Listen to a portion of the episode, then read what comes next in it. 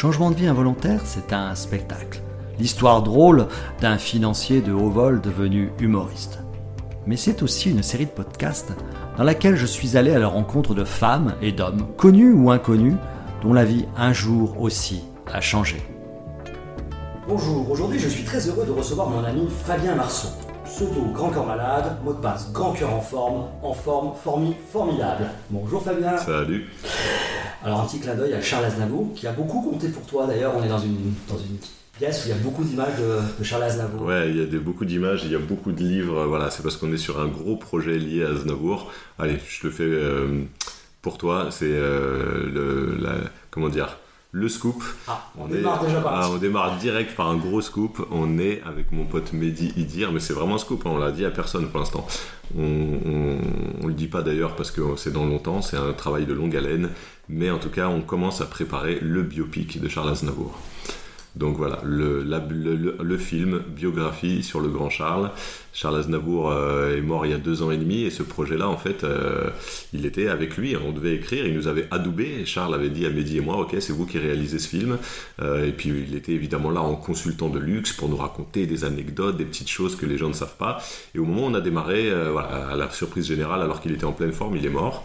Et du coup, bah, on s'est dit, on va pas le faire maintenant, quoi. Donc, on a fait un autre film, on a laissé passer un peu de temps. Et là, euh, voilà, pour nous, c'est le moment d'y s'y remettre. Là, toute la famille de Charles a envie que ce film se fasse. Donc, c'est pour ça que là, dans, nos bureaux, tu vois beaucoup de choses euh, euh, de Charles Aznavour, des photos de lui à chaque époque, des livres, des biographies, un peu partout. Voilà, c'est le gros projet du moment. Et on sait pas encore qui jouera le rôle de Charles. Ah non, non, on sait pas. Et ça va être un sacré casting. Ça va être un des gros enjeux majeurs de, de ce film.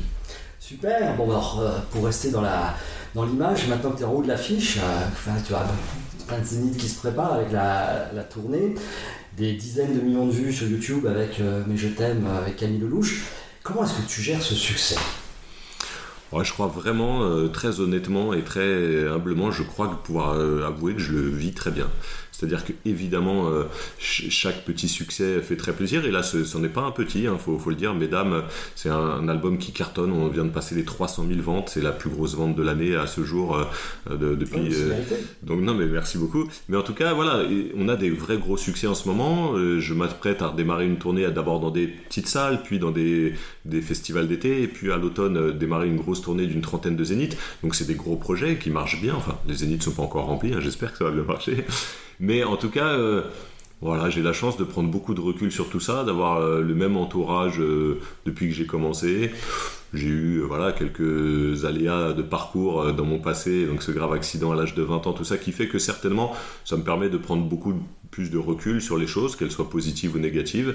Et puis voilà, moi, ça a explosé pour moi un peu avant 30 ans. Je pense que j'avais déjà assez de maturité pour bien gérer les choses. Ça m'est pas arrivé à 18 ans euh, sans comprendre ce qui t'arrive. Donc tout ça pour dire que je me réjouis énormément. Je suis très fier de notre succès parce que tous ces projets, c'est des sujets, c'est des projets collectifs. L'album, c'est avec une production indépendante, avec Jean Rachid, avec des compositeurs, des musiciens. Donc euh, c'est notre succès à nous. Je me réjouis et on est très fiers de ça mais en même temps, je me prends pas pour un autre, vraiment. Je, je tu restes avec toute simplicité. Ouais, vraiment, je pense. Et déjà, un, euh, je vois pas pourquoi. Mais c'est ce que je veux dire peut paraître bateau, mais je le pense du fond du cœur. C'est pas parce que tu es connu, voire certains très connus, ou même que tu as du talent. Et là, je parle pas de moi, je parle même de d'autres qui ont énormément de talent, qui sont peut-être même reconnus dans le monde, dans le monde entier. Et ben même ces gens-là, qui sont reconnus dans le monde entier, qui ont un talent indéniable, et ben ils sont pas meilleurs que d'autres mais je le pense sincèrement. Et comme, un, gros patron d'entreprise, le PDG d'un énorme groupe du CAC 40, eh ben ouais, il a bien réussi dans les affaires, mais il n'est pas meilleur qu'un autre. il est peut-être, il est la notion de meilleur. Voilà, il est peut-être meilleur, oui, dans son métier.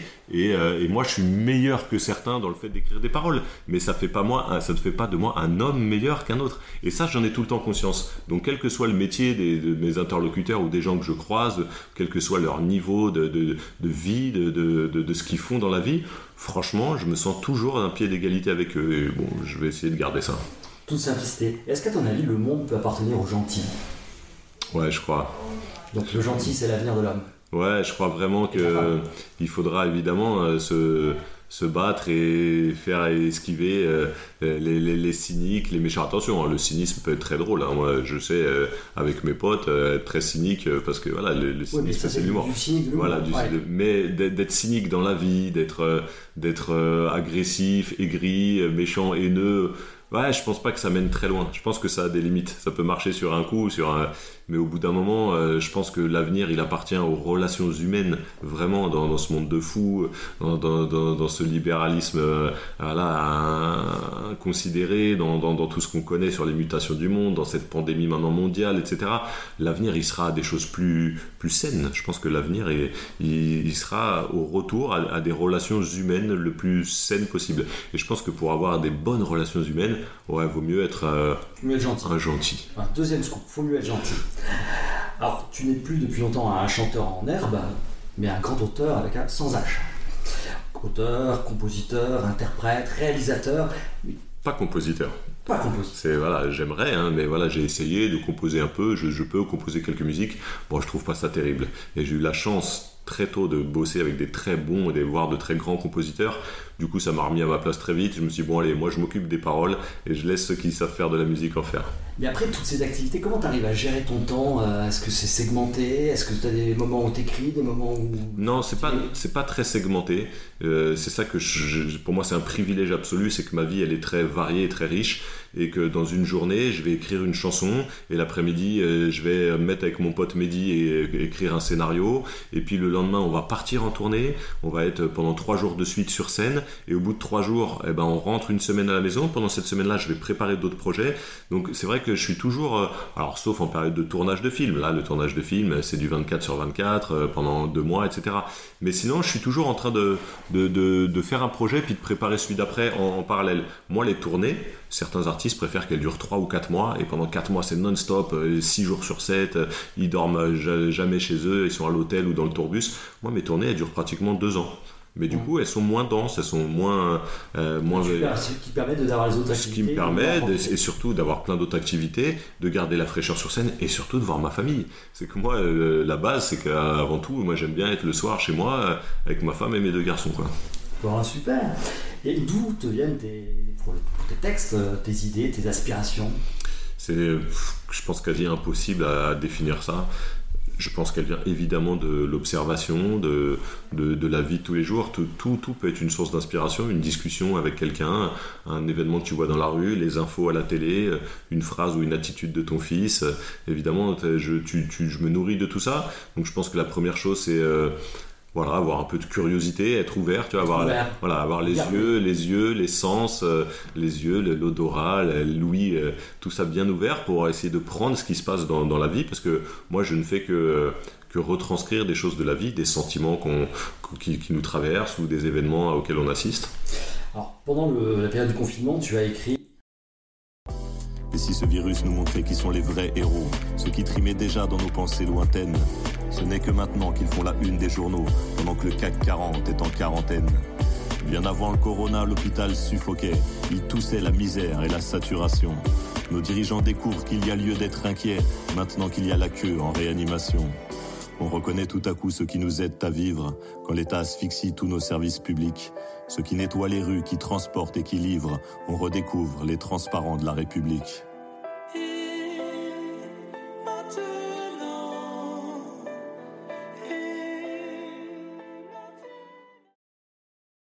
Un chanteur engagé ou un chanteur enragé alors, on m'a déjà posé cette question, donc c'est pas pour avoir une réponse toute faite, mais je pense que c'est ma meilleure réponse, je peux pas dire autrement. je, me considère comme un chanteur concerné. Engagé, j'ai l'impression que c'est pas à moi de le dire. Certains puis l'engagement, tout est, tout est, relatif. Donc pour certains, je vais être un chanteur très engagé. Pour d'autres, je vais pas du tout être engagé. Ou certains me diront, t'es pas du tout assez engagé, mon pote. Euh, en tout cas, quoi qu'il arrive, c'est pas moi de juger ça, mais je suis concerné. Je suis pas un artiste dans ma bulle, loin de tout, euh, qui s'intéresse pas au monde. Euh, voilà, je suis un citoyen. Je vote. je regarde les infos. Je m'inquiète pour mes pour mes enfants.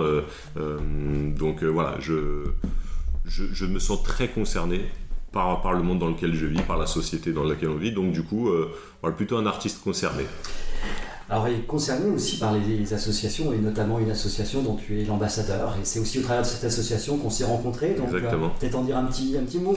Bah ouais, quand on dit que je suis lié à, à, la vraie vie, bon bah la vraie vie, c'est qu'il y a des drames.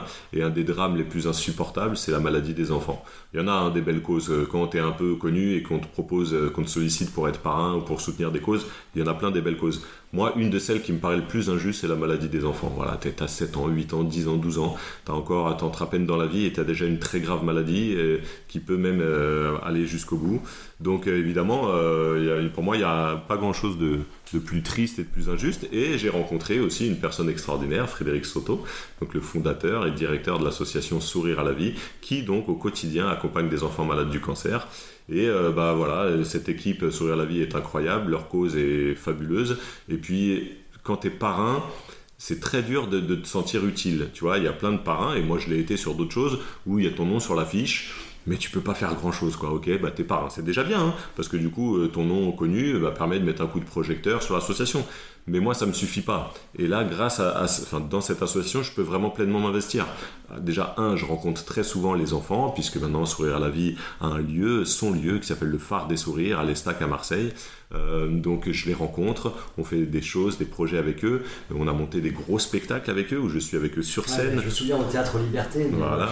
j'ai chialé pendant tout ah, Il y a eu des, moments, des moments très émouvants parce que voilà, les gens ne savent pas, ils disent ah voilà des enfants malades, un spectacle, on a l'impression que c'est une petite kermesse de fin d'année. C'est un spectacle incroyable, très pro. Il y, a, il y a des chorégraphes, il y a un chorégraphe, un metteur en scène, des lumières.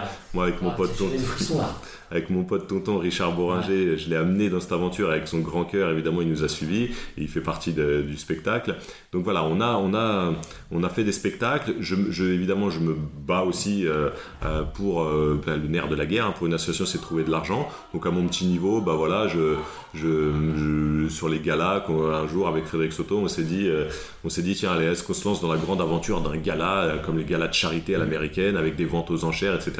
Et ben voilà, on l'a fait, on l'a tenté. Quelques années après, quelques années après, ça marche ça marche très bien. Euh, on en a fait maintenant, je sais pas, 7, 8 euh, éditions. Euh, donc voilà, moi j'amène à mon niveau, j'essaie que ce gala soit festif, j'amène des amis artistes. Hein. donc on a eu quelques, quelques beaux noms depuis ces, années-là. J'ai amené Charles Aznavour, Véronique Sanson, Yannick Noah, Ben Mazué, etc. Donc et bon, bah voilà, on participe au fait qu'il y ait un beau moment artistique, que les gens passent une belle soirée, qu'ils aient envie de mettre la main à la poche et de, et de participer aux ventes aux achères, ce que tu fais très bien, je me permets de le glisser. Oui, oui, c'est normal. donc, euh, donc voilà, en tout cas, je me sens utile dans cette association. Je suis fier d'être leur parrain parce que c'est une asso extraordinaire. Et voilà, je pense qu'on a encore plein de beaux projets. Super alors si on revient un peu quelques années en arrière, euh, le petit Fabien au collège Federico Garcia Lorca à Saint-Denis, je viens de là, on est un peu méfiant et trop souvent parano. On croit souvent qu'on nous aime pas, mais c'est peut-être pas complètement faux. Il faut voir à la télé comment on parle de là où je viens. Si jamais je connaissais pas, j'emmènerais même pas mon chien. Je viens de là et je kiffe ça malgré tout ce qu'on en pense. À chacun son territoire, à chacun sa France. Si je rends hommage à ces lieux, à chaque expiration, c'est c'est ici que j'ai puisé toute mon inspiration. Je viens de là et je kiffe ça malgré tout ce qu'on en pense. À chacun son territoire, à chacun sa France. Si je rends hommage à ces lieux, à chaque expiration, c'est ici que j'ai puisé toute mon inspiration. C'était quoi tes rêves d'enfant? Je pense que c'était une belle, belle innocence. Euh, vraiment, l'innocence de l'enfance, j'étais en plein dedans. J'avais, j'avais une famille euh, très proche, très aimante, j'allais très bien. J'habitais euh, voilà, à Saint-Denis, une ville très populaire, et je m'y plaisais énormément. C'est vraiment un peu le cliché, mais voilà, j'ai très vite. Enfin, c'est même tu vois, j'avais des potes évidemment de toutes les nationalités, de toutes les couleurs, toutes les religions. Et en fait, euh, quand tu es enfant et que tu grandis là-dedans, tu le sais pas ça. Parce que comme tu connais que ça, mm. ça, ça te paraît juste la normalité. Pour moi, c'est normal euh, d'aller bouffer chez mon pote euh, du mafé. Ça, fait très cliché, vision angélique, mais c'est vrai. J'allais chez mon pote indien, on bouffait, on bouffait des épicés, j'allais chez mon pote africain et, c'était la vraie vie, la, vie normale. Et c'est quand tu grandis un peu que tu te dis, ah ben en fait, c'est pas partout pareil. En fait, épicé, tu sais ce que disait Coluche. Ah oui, c'est vrai. manger, c'est quoi la bien manger épicé, mais pas les deux. Ouais, bien joué, bien joué petite référence Coluche, c'est toujours utile. Euh, donc voilà, et après, c'est quand tu grandis un peu que que tu te rends compte que c'est pas partout pareil et qu'en fait tu as eu de la chance toi. Parce que moi j'estime que vivre dans un quartier populaire grandir là-dedans ça a été une énorme chance. Ça a été pour moi une richesse euh, une euh, voilà s'ouvrir à, l'autre à la diversité etc donc moi je suis très fier et surtout très heureux d'avoir grandi à Saint-Denis. Donc les rêves que j'avais mes rêves de gosse c'est peut-être surtout des rêves de sport. Voilà moi j'étais très sportif. J'ai fait du tennis, de l'athlétisme, du foot et après surtout du basket. Et, en basket, bah, j'avais j'avais des velléités d'aller le plus loin possible. Pourquoi pas d'être pro Je sais pas si j'aurais réussi. Alors tu as fait un bac L. Ouais. Alors tu sais que 80% des, des, bacs L, ce sont des filles. Alors est-ce que c'est tu as un bac L pour l'amour de la littérature ou pour les filles? Écoute, euh, en vrai, ni l'un ni l'autre. Ni l'un ni l'autre. À la base, c'est juste que j'avais pas le choix. J'étais, euh, j'étais trop nul en, j'étais trop nul en maths. Et, euh, euh, j'aurais aimé faire de l'écho, mais pareil, j'avais pas de bonnes notes en écho. Du coup, euh, ma, seule, ma seule filière possible, là où j'étais pas trop mauvais, c'était c'était les lettres, c'était le français. Et il se trouve que, bah, bonne nouvelle, il y avait plein de filles et plein de meufs en cours. Donc voilà, j'étais ravi, mais à la base. tu écrivais déjà des textes à l'époque? Ouais, j'ai écrit des, des, des, textes à 14-15 ans, très secrets. Voilà, j'aimais beaucoup le rap français, donc j'ai écrit des textes. Euh, voilà, est-ce que c'était des textes de rap, est-ce que c'était des poèmes, je sais pas, parce que de toute façon euh, personne ne les a entendus et moi je les ai. Donc c'est quelques textes qui sont restés dans des tiroirs. Et euh, mais du coup, ouais. Tu les as toujours? Non, je sais pas où ils sont. Mais je me rappelle d'un ou deux. Mais, mais, je les dirai pas, c'est trop mauvais. Non, non, non, mais... mais oui, je me rappelle d'un ou deux. Le premier que j'ai écrit, tu vois, artiste concerné, c'était sur la montée du Front National, je me rappelle. Genre, on, devait être je devais avoir 13-14 ans, tu vois, on devait être en 90, 91, et je, je, je, racontais euh, la montée de ce parti dans les années 80. Bon, je n'étais pas spécialiste en politique, hein, mais euh, voilà, je me rappelais qu'ils avaient, même dans ma ville, à Saint-Denis, ils avaient fait, euh, ils avaient fait des, des, des, gros scores aux élections municipales, et bon, voilà. Donc, c'était pas terrible, mais en tout cas, j'avais déjà écrit quelques textes qui étaient restés dans des tiroirs, et bien longtemps après, je sais pas, 15 ans après, quand j'ai découvert le slam, mais je me rappelais quand même que j'étais capable d'écrire des petites choses parce que je l'avais déjà fait à l'adolescence. Un soir de juillet 97, changement de vie involontaire.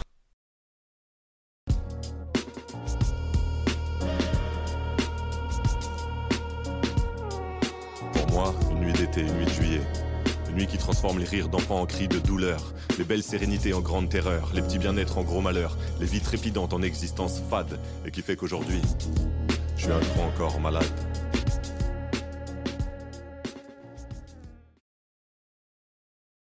Alors cet accident, tu en parles dans ton livre indirectement euh, Patient et dans le film qui en est tiré. Est-ce que tu, as écrit, écrit ce livre et fait ce film de façon pour tourner la page? Non, non, j'ai fait ce, livre et ce film pour témoigner. J'ai toujours su, même si euh, j'avais pas été euh, j'avais pas fini à faire être artiste, être grand corps malade et avoir une audience euh, assez large. Je sais que j'aurais écrit euh, en tout cas un truc qui ressemble à un livre pour témoigner au moins pour mes proches et puis peut-être un peu plus large si possible. Mais en tout cas, je voulais témoigner de cette année-là. Au-delà du fait que ça m'est arrivé à moi, cette année est incroyable. Quand je dis cette année, en fait, c'est l'année qui a suivi mon livre et mon film, c'est l'année qui a suivi mon accident. En gros, c'est une année dans un centre de rééducation. Et cette année, elle est incroyable. C'est une expérience incroyable au sens propre. Alors très dure, et à la fois très forte, des fois très belle sur certains aspects. Euh, mais en tout cas, c'est quoi être tétraplégique? C'est quoi à 20 ans, alors que tu es hyper sportif et en pleine forme, de se retrouver complètement euh, dépendant des autres?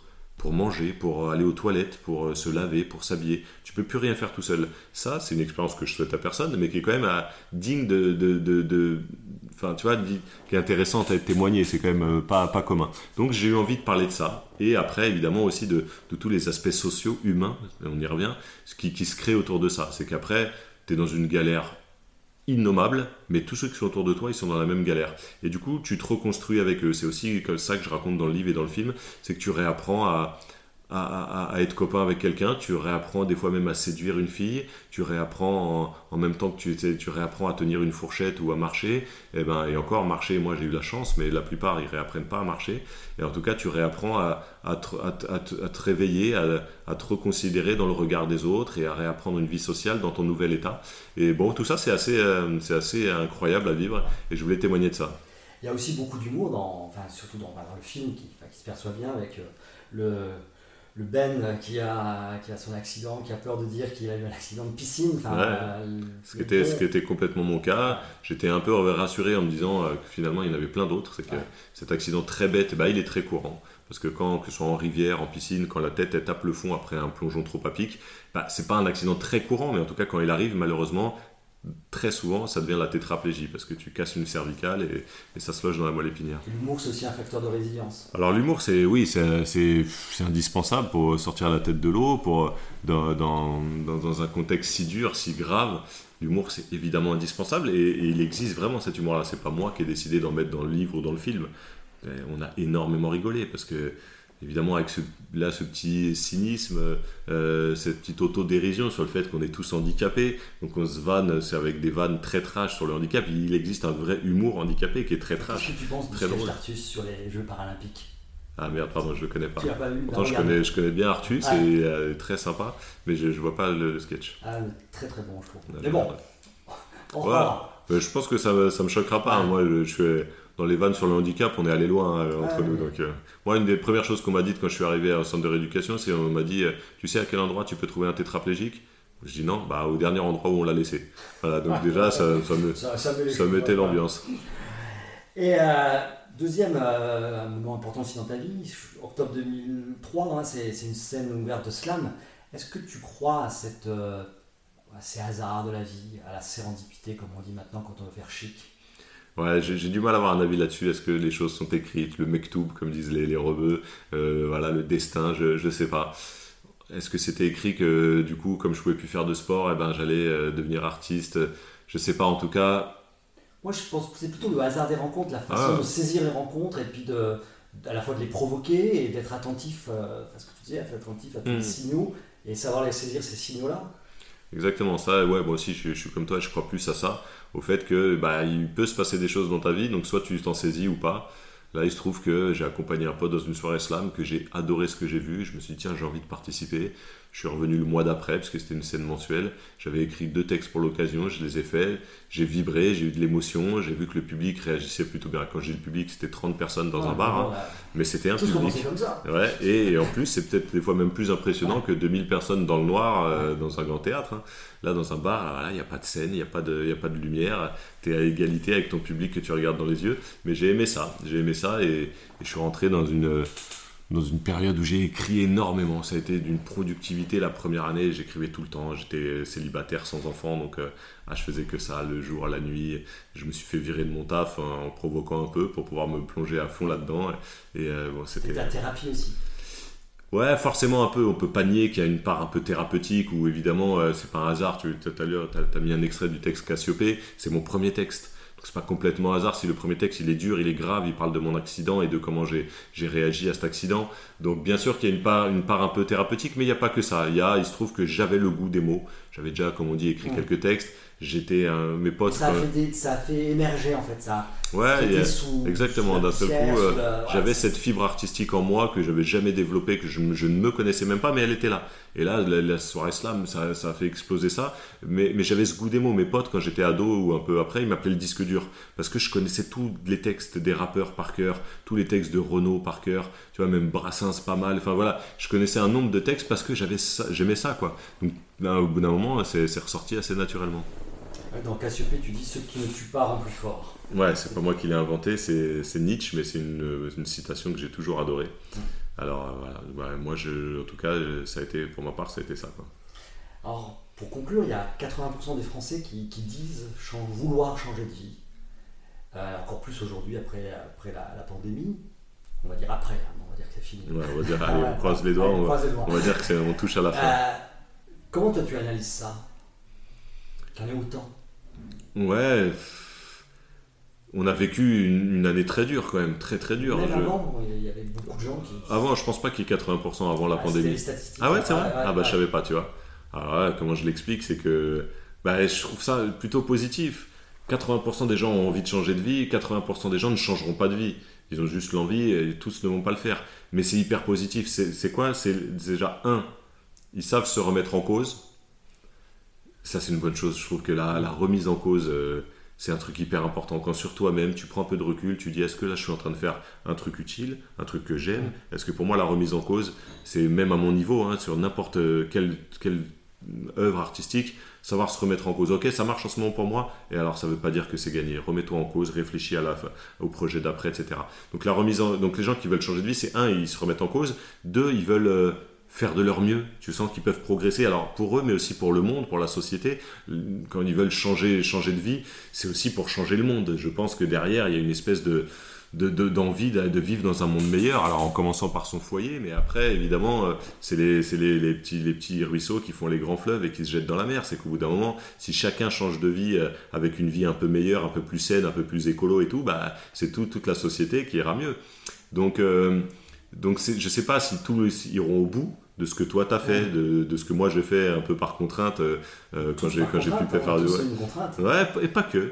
Je sais pas euh, toi t'as eu ouais il y a un déclencheur. il y a un déclencheur c'est sûr un déclencheur ça... mais c'est encore plus courageux quand il n'y a pas trop de contraintes.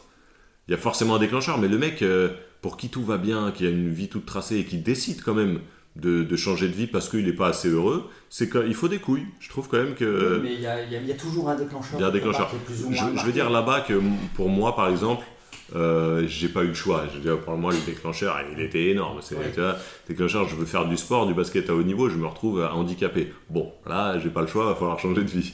Donc, euh, pour certains, il faut quand même une dose de courage. Euh, une prise de risque un peu supplémentaire. D'ailleurs, dans, dans ta chanson avec Ben Mazué, une chanson que j'adore, à mi-parcours, tu dis si tu tentes rien avant 40 ans, c'est pas plus tard que tu vas le faire.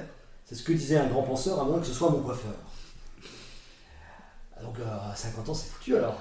Non, c'est là parce qu'on a écrit cette chanson avec, euh, Ben quand lui. Euh, d'ailleurs, moi j'avais 38, je me rappelle, je tenais à le dire à l'époque. c'est lui qui, en gros, lui, il avait un album où il parlait de différents âges de la vie. Il m'a dit J'aimerais bien qu'on écrive sur le, 40 ans, le, le, mi-parcours.